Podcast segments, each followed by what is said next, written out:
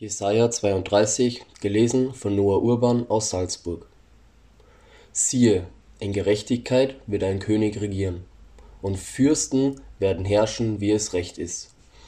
Dass ein jeder von ihnen sein wird wie eine Zuflucht vor dem Wind und wie ein Schutz vor dem Platzregen, wie Wasserbäche am dürren Ort, wie der Schatten eines großen Felsens im trockenen Lande. Und die Augen der Sehenden werden nicht mehr verklebt sein und die Ohren der Hörenden werden aufmerksam. Und das Herz der Unvorsichtigen wird Klugheit lernen, und die Zunge der Stammelnden wird fließend und klar reden. Es wird nicht mehr ein Narrfürst heißen, noch ein Betrüger edel genannt werden. Denn ein Narr redet Narrheit, und sein Herz sinnt auf Unheil, dass er Ruchloses anrichte und Rede über den Herrn lauter trug. Dadurch lässt er hungrig die hungrigen Seelen und wehrt den Durstigen das Trinken. Und des Betrügers Waffen sind böse. Er sinnt auf Tücke, um die Elenden zu verderben mit falschen Worten, auch wenn der Arme sein Recht vertritt.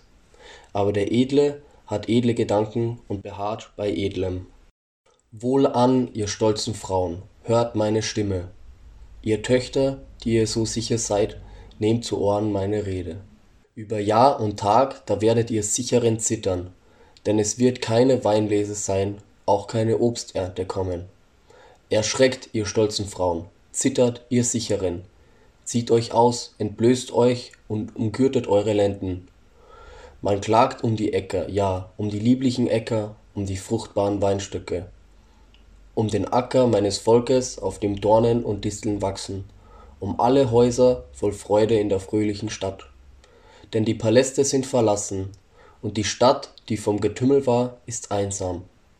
Burg und Turm sind Höhlen für immer, dem Wind zur Freude, den Herden zur Weide, so lange, bis über uns ausgegossen wird der Geist aus der Höhe. Dann wird die Wüste zum fruchtbaren Lande und das fruchtbare Land wie Wald geachtet werden. Und das Recht wird in der Wüste wohnen und Gerechtigkeit im fruchtbaren Lande.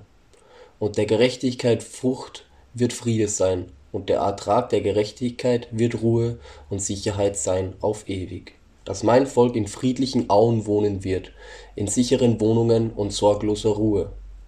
Aber der Wald wird niederbrechen und die Stadt wird versinken in Niedrigkeit. Wohl euch, die ihr sehen könnt aus allen Wassern und könnt die Rinder und Esel frei gehen lassen.